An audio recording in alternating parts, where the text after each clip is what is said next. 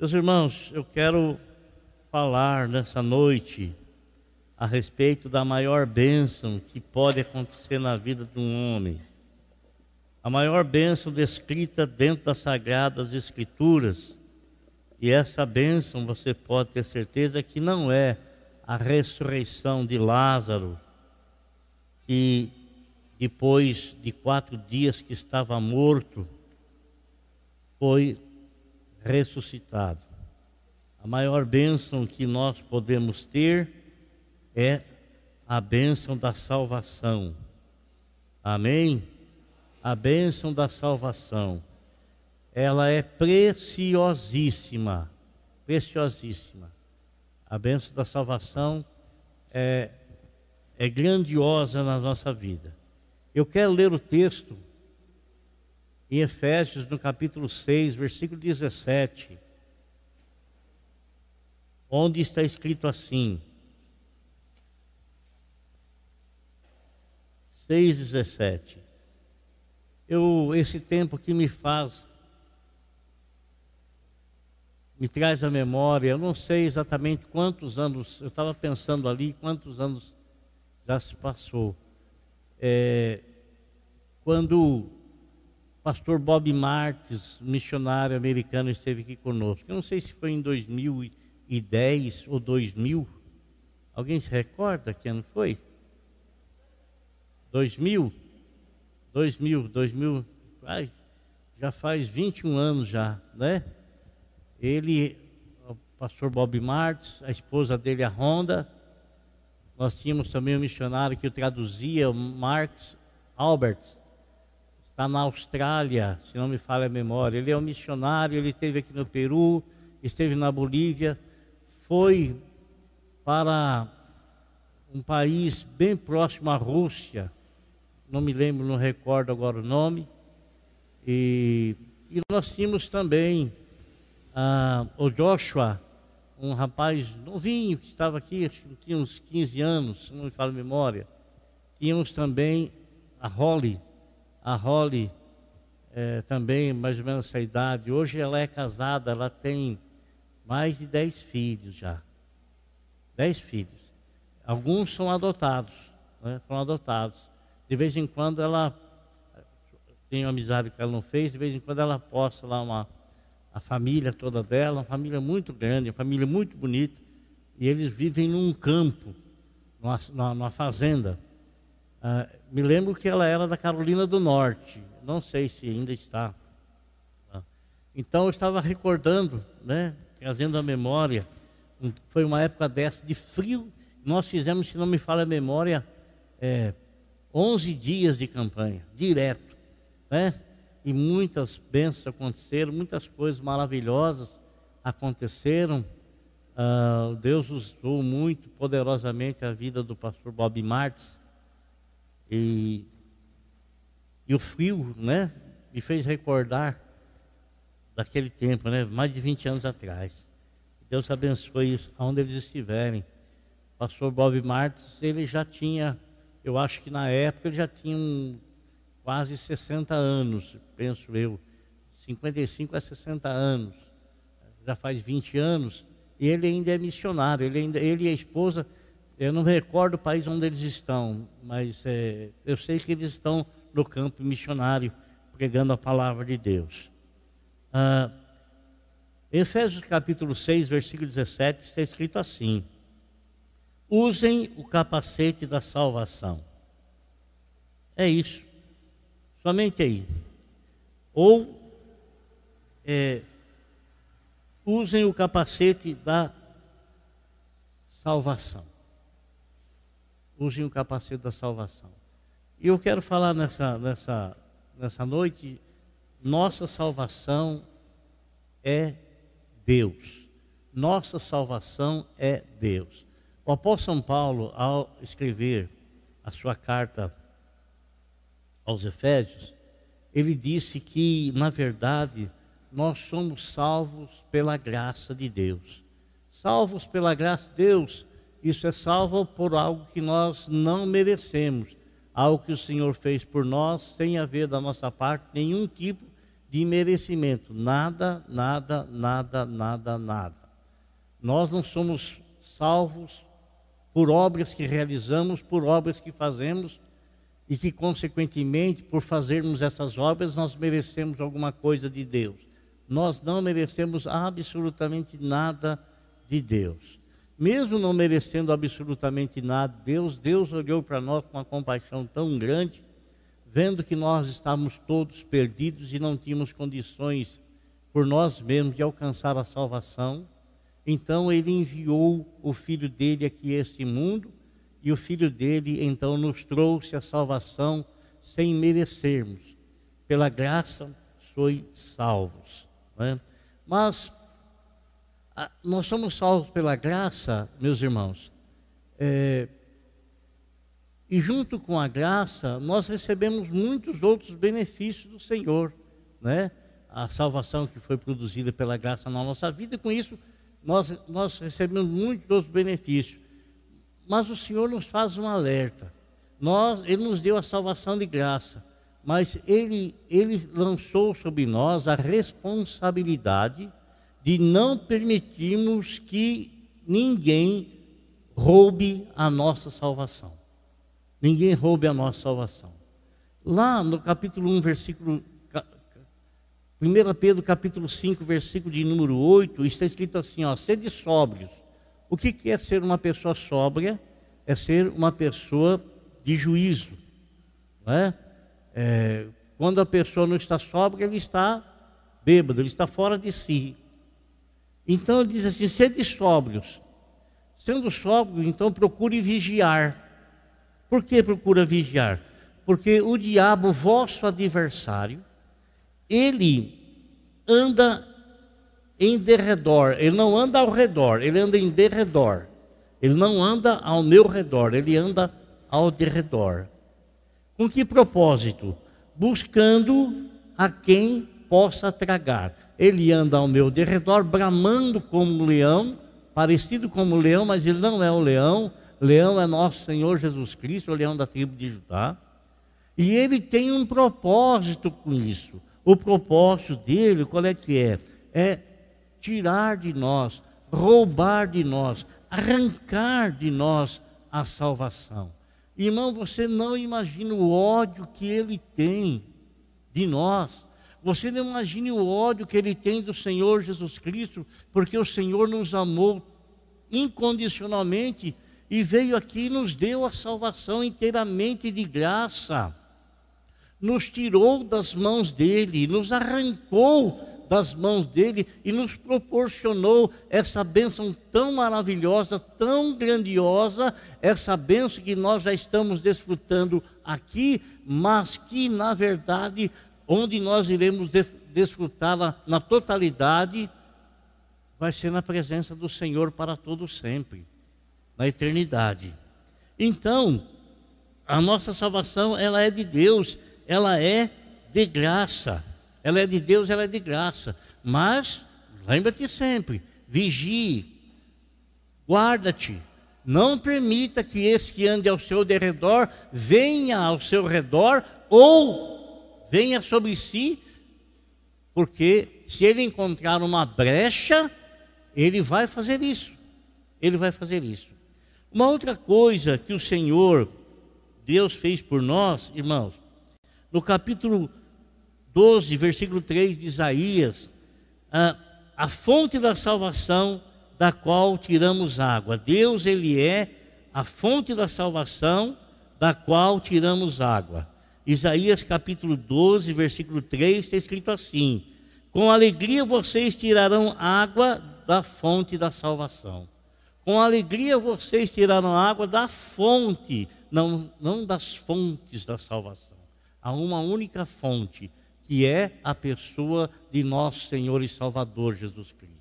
Lá no capítulo 4 do, do Evangelho de João, nosso Senhor e seus discípulos eles estão passando pela cidade de Samaria, e lá na cidade de Samaria haviam, antes de adentrar na cidade, havia um espaço local aonde Jacó furou um poço, furou um poço e os samaritanos achavam que porque Jacó que foi um patriarca e que furou o poço, era ali o local aonde Deus iria manifestar a sua graça, aonde o Messias apareceria, e aonde o Messias se colocaria e traria salvação para as pessoas. Então eles tinham isso em mente. E o Senhor está passando por ali junto com seus discípulos, aproximadamente meio-dia, e ele está com fome. E ele para e ele fica ali perto da fonte ali do, do, do poço de Jacó. Ele fica ali enquanto os seus discípulos eles vão para a cidade e eles estão indo lá para comprar pão para se alimentarem. Quando eles estão voltando, eles estranham um, um, um fato que está sucedendo. O que está acontecendo? O Senhor Jesus Cristo está conversando com uma mulher samaritana, né? Estranharam porque não havia nenhum contato entre eles amigável, de forma alguma. Eles nem se conversavam entre si, porque para o judeu não era lícito conversar com o samaritano, nem ter amizade com o samaritano, e não ter também nenhuma comunhão com os samaritanos, porque os samaritanos eles não eram judeus legítimos, não era. Então eles tinham esse preconceito dentro do coração deles, e eles estranham o fato de Jesus não ter isso de Jesus chegar ali e estar conversando com aquela mulher. E houve um diálogo entre eles, né? Jesus pediu água para a mulher, a mulher também estranhou o fato dele falar com ela, e ela disse: Mas como é que, como é que pode, o senhor sendo um, um judeu, né, vem pedir de beber a mim, que sou mulher samaritana? Aí o Senhor Jesus Cristo se revela a ela, diz para ela: Olha, se você conhecesse o dom de Deus, e quem é que está te pedindo dado de beber, você lhe pediria água viva. Água viva. Ela falou, mas como é que pedir água viva? Você não tem nenhuma nada aí para tirar, não tem uma vasilha, nada. Né?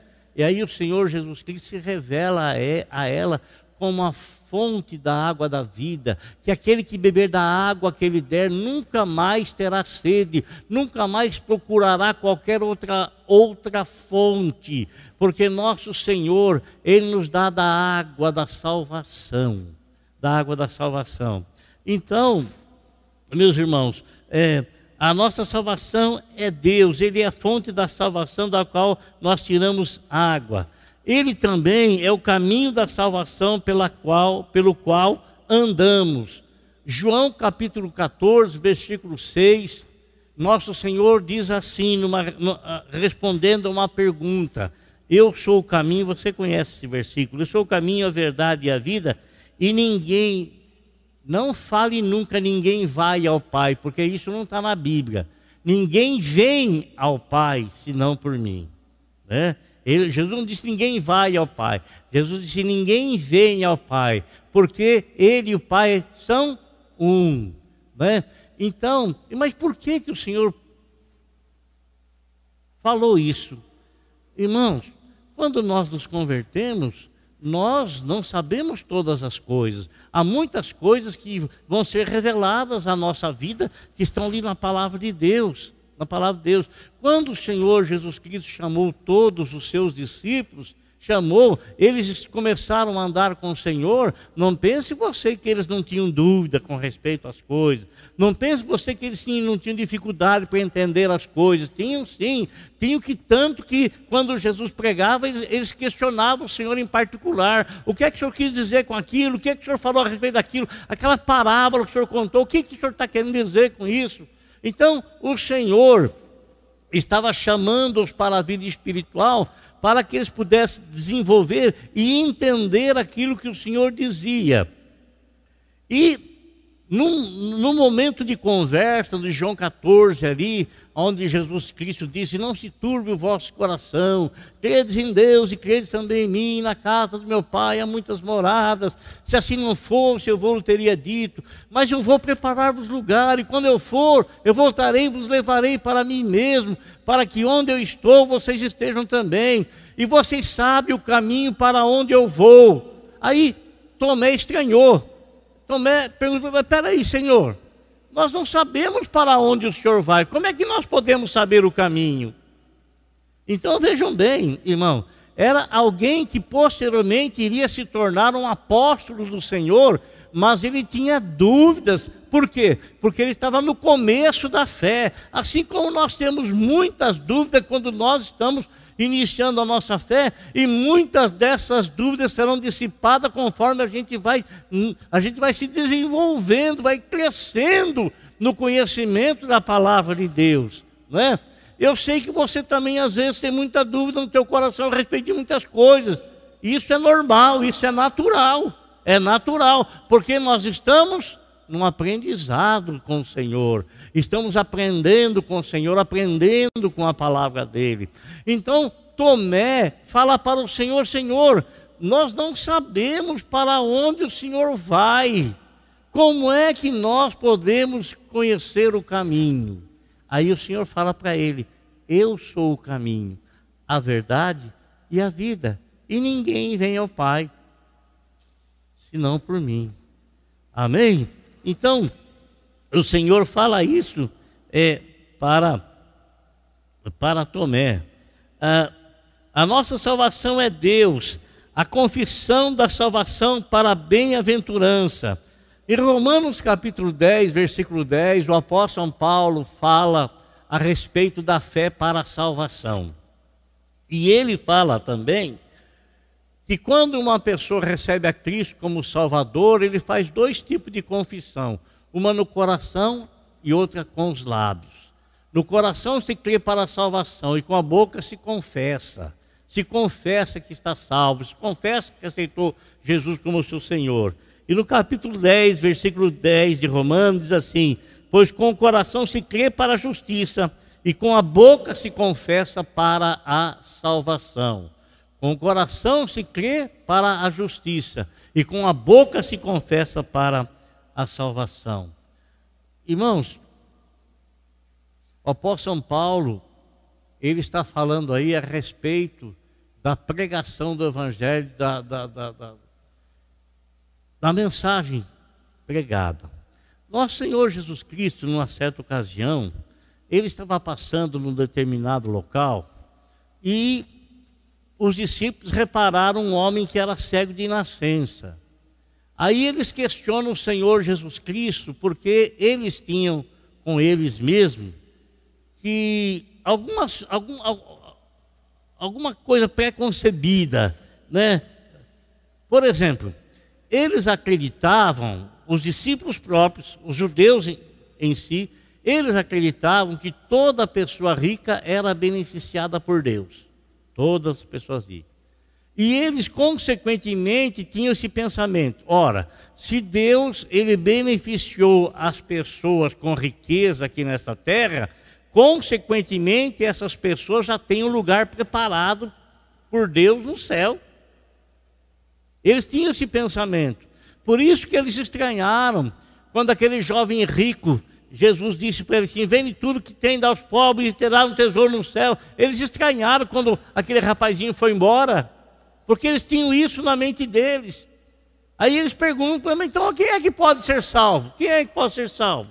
Foi, houve esse questionamento. Bem, mas não é sobre isso que nós vamos falar. Então, o Senhor, eles também tinham outro, um, um outro preconceito. O que, que era? Eles achavam que todas as pessoas que eram enfermas e doentes, doentes eram como consequência do pecado das próprias pessoas ou dos pais. Então, quando eles veem um cego de nascença, eles perguntam para Jesus: Senhor, quem foi que pecou? Ele ou seus pais para que ele nascesse cego? Aí então o Senhor também desfaz esse preconceito. Ele fala: nem ele nem os pais pecaram. Mas isso aí aconteceu para que se manifestasse na vida dele a glória de Deus. Aí o Senhor Jesus Cristo vai ora pelo homem. E o homem que outrora era cego, de nascença, ele começa a enxergar. Aquilo vira um alvoroço, irmão. E os e, e, e aqueles, eh, aquelas pessoas que procuravam encontrar algum deslize no Senhor Jesus Cristo, eles ficaram irados demais ao saber que aquele homem que era cego tinha sido curado. Eles vão então e, e chamam os pais do rapaz e perguntam: escuta, o seu filho era cego, ele era cego, e Não, meu filho nasceu, ele era, nasceu cego. E como é que agora está enxergando? Aí eles falam para aqueles homens: Ora, ele tem idade suficiente, pergunte para eles. E por que, que eles falam isso? Porque todo aquele que confessasse que Jesus Cristo é, era um operador milagres ou era o salvador, eles eram expulsos da sinagoga. E eles não querendo ser excluídos da sinagoga, e quiseram, pergunta para ele, ele tem idade suficiente. E eles vão lá e questionam o cego. Quem foi que te curou? Eu não sei quem foi que curou, eu não cheguei, não sei quem foi que curou. Então você dá glória a Deus porque aquele homem que te curou é um pecador. E ele diz assim: olha, se ele é pecador, eu não sei. Eu sei que eu era cego e agora estou enxergando. Mas vocês devem lembrar de uma coisa: que Deus não responde a oração de pecadores. Como é que ele respondeu a oração que esse homem me fez? Como se estivesse conversando assim. Aí acabou aquela conversa. No outro dia, o senhor se encontra com o cego. Aí o senhor pergunta para ele assim: Você crê no filho do homem? Porque o filho do homem. E aí ele diz: Mas quem é ele para que eu creia? Aí Jesus diz: Eu que estou falando contigo. Aí é que a Bíblia nos fala assim: a atitude que esse homem tomou, nos diz aqui. Então o homem disse: Senhor, eu creio, e o adorou. Ele confessou com a boca Senhor, eu creio, eu creio. E então ele se ajoelhou e adorou o Senhor. Amém, irmãos? Olha, Abato, Deus é uma coisa tão preciosa, tão preciosa, tão preciosa para nós, mas tão importante, tão importante, né? Que a certeza da salvação, ela nos, nos vem pelo sangue de Jesus. O escritor aos Hebreus, ele fala sobre a eficácia do sangue de Jesus. Muitas pessoas, talvez algum ou um ou outro, talvez não vai entender o que eu vou falar nesse momento. Mas o único sacrifício que Deus aceitou para salvar o homem foi o sacrifício de nosso Senhor Jesus Cristo, um sacrifício perfeito, um sacrifício santo, um sacrifício justo, um sacrifício que não tinha nenhum tipo de mácula puro, puro, puro, puro, o único imaculado. Irmão, quando você ouvir, ouvir alguém dizer assim, imaculado, imaculado, imaculado, a única pessoa que tem esse título é nosso Senhor Jesus Cristo, ninguém mais. Ele é o único imaculado. O único imaculado é Ele. Justamente se houvesse outro imaculado, o Senhor aceitaria o sacrifício dessa outra pessoa. E essa pessoa seria salva por, por ser imaculada, sem mancha nenhuma, sem pecado algum, sem erro algum, sem falha alguma. Mas o apóstolo Paulo fala que todos pecaram, todos, indistintamente. Pedro, Paulo, Maria, João, José, todos, indistintamente. Todos pecaram, todos.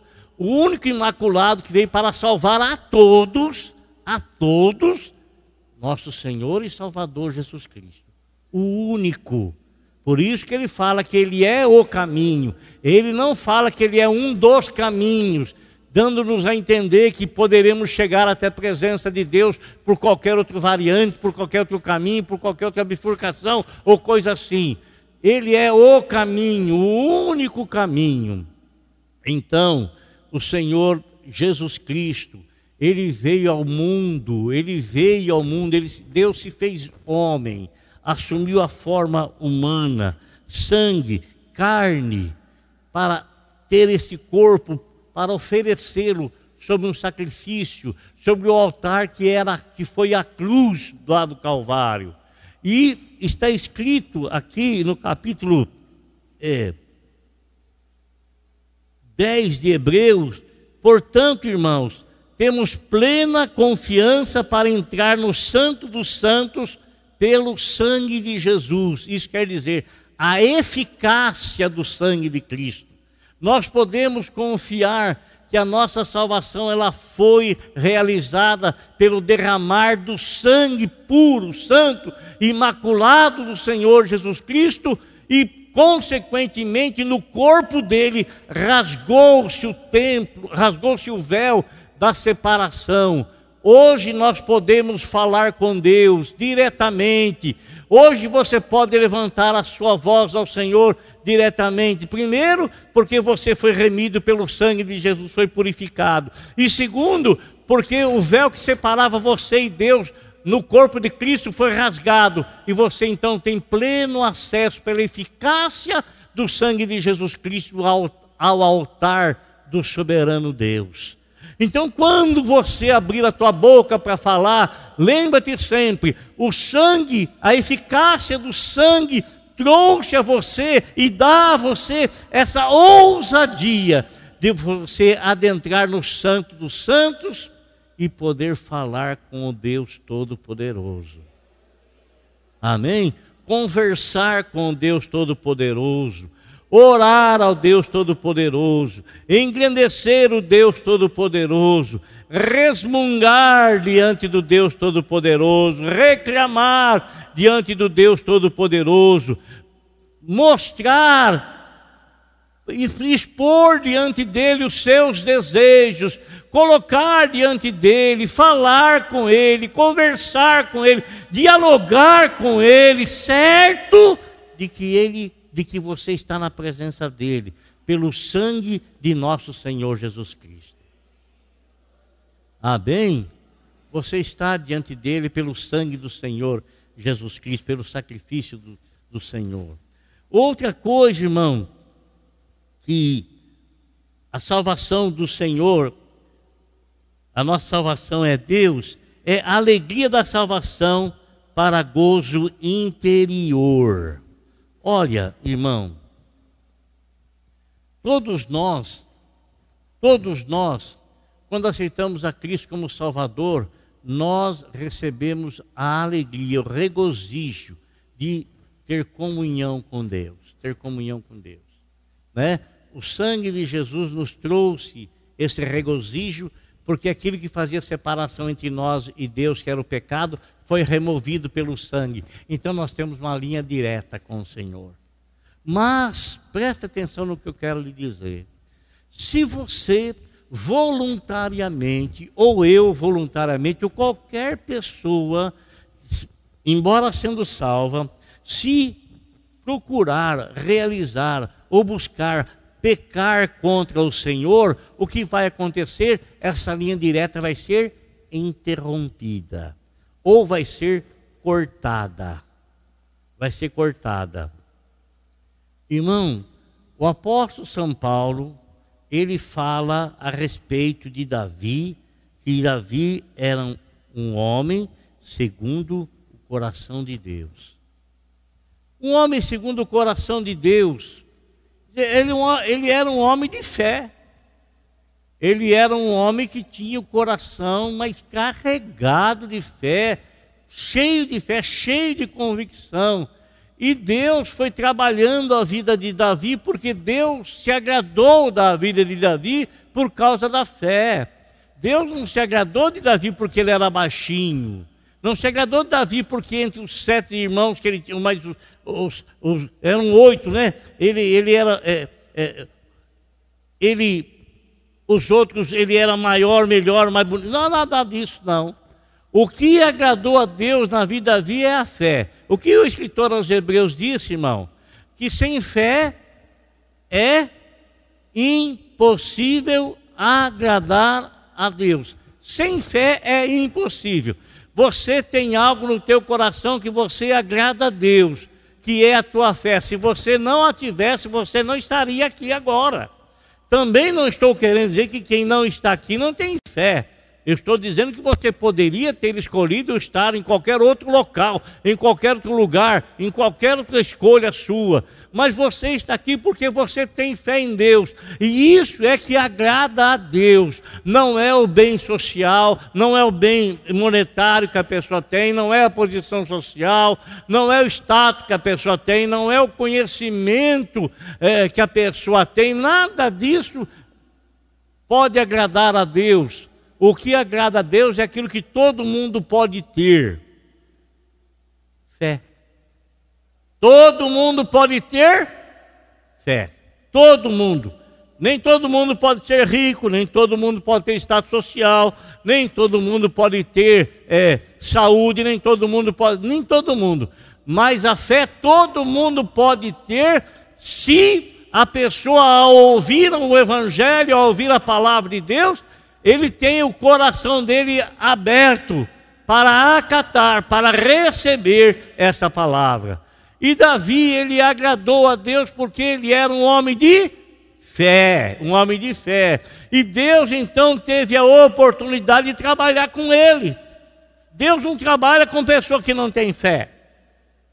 Deus não trabalha com pessoas que não têm fé. Deus trabalha com pessoas que acreditam, que creem, que têm fé. Né? Então, Deus está trabalhando a vida de Davi, levou Davi a ser rei de Israel, um rei abençoado, um rei muito próspero, um rei que todo mundo percebia que era um reinado cuja mão de Deus estava, a mão de Deus estava. Mas só que houve um momento na vida dele, irmão, que ele teve um vacilo terrível, um vacilo terrível. Quando eu li lá no começo que é para a gente vigiar, porque existe um, um, camarada que nos odeia e que anda ao nosso derredor, querendo chegar ao redor e, consequentemente, querendo tocar em nós. Né? Então, esse começou a chegar ao derredor dele. Sabe por quê, irmão? O diabo não pode derrotar Deus, não tem como derrotar a Deus, não tem como, não tem como mas ele pode atingir a Deus atingindo os filhos de Deus. Olha, ah, vou falar que é verdade. Você que tem filho, mexeu com seu filho, mexeu com você, não é verdade? Sim ou não? Não é? Mexeu com teu filho, mexeu com você. Não é assim? É assim, né? Então, ele estava. Infelizmente, houve Davi não fez aquilo que está escrito em 1 Pedro 5,8. Ele não vigiou. Consequentemente, ele caiu numa situação horrível e terrível. Ele pecou contra as pessoas e pecou principalmente contra Deus. E isso fez com que ele perdesse a alegria da salvação. Então, quer dizer, amado, que a pessoa que é salva, ela tem uma alegria dentro do seu interior. Não é que ela está rindo o dia todo, não é que ela está dando risada a todo momento, não é. Mas no interior dela, ela tem paz de espírito. No interior dela, ela é uma pessoa feliz e essa felicidade é gerada porque ela tem paz com Deus. Tem paz com Deus. E e, consequentemente, isso traz alegria, a salvação traz alegria. E Davi, irmão, ele pecou, ele caiu, e aí então ele caiu em si, e ele percebeu que ele tinha perdido a alegria da salvação. Aí ele, aí então, ele diz aqui no capítulo de número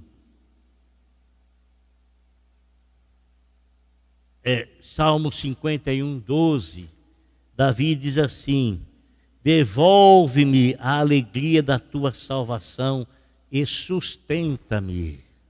Ah, olha que coisa, irmão, ele, ele, se arrep... ele, ele era um homem de fé, ele se arrependeu, ao... mas se arrependeu tanto, tanto, tanto, tanto, tanto, que ele ficou diante de Deus até Deus restaurar, até ele sentir-se perdoado por Deus e, consequentemente, Deus restaurar a comunhão dele e também a alegria, devolver a alegria da salvação. Alegria da salvação. Mas a vida dele ficou manchada para todo sempre. A vida dele ficou manchada para todo sempre. Mas o Senhor o perdoou e devolveu ao coração dele a alegria da, da salvação. Amém? Glória a Deus, irmãos. Então, amado, eu vou só falar mais de uma coisa para mim, para encerrar, né? Eu estou achando que está muito frio, né? É, eu estou aqui em cima, aqui em cima dessa tábua aqui, mas vocês estão aí nesse piso frio, piso gelado aí, né? Eu creio que só para me encerrar aqui.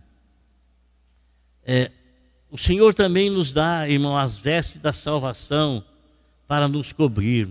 Isaías capítulo 61, versículo 10. Isaías está falando com o Senhor, ele diz assim: É grande o meu prazer no Senhor, regozija-se a minha alma em Deus, pois ele me vestiu com as vestes da salvação e sobre mim pôs um manto de justiça. Não foi ele que se vestiu de salvação, foi o Senhor que o vestiu de salvação. Amém? Porque a pessoa não pode ser salva por si própria. Para se vestir de salvação, ela tem que ser vestida pelo Senhor, porque a salvação ela vem do Senhor e ela é do Senhor sobre a nossa vida. Glória a Deus. Amém? Então, para nós encerrarmos aqui, em nome de Jesus. E se você, amado irmão, se você está aqui conosco, quem sabe ainda não teve e não tem a, a alegria da salvação, quem sabe você vive atribulado com muitas coisas, com muitas coisas. Não pense você que todos os que estão aqui dentro também não têm as suas tribulações. Todo mundo tem as suas tribulações. Só que aquele que tem Jesus como Salvador, derrama sobre ele a esperança, derrama sobre ele os seus anseios, coloca sobre ele as suas lutas, coloca sobre ele as suas dificuldades e por ele é ajudado.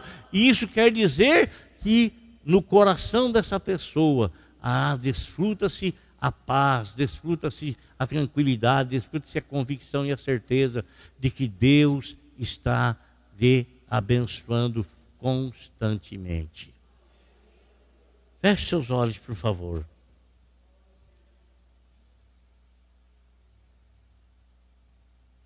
Senhor nosso Deus, em nome de Jesus, eu estou orando por todos esses amados irmãos que aqui se encontram nesta hora.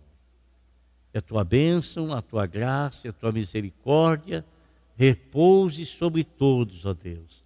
Em nome de Jesus e que a bênção mais preciosa que um homem pode alcançar e que não é dele mesmo, essa bênção que vem do Senhor, que é a bênção da salvação. Senhor, meu Deus, concede isso sobre a vida desses teus filhos, para a glória do teu santo nome. Amém e amém.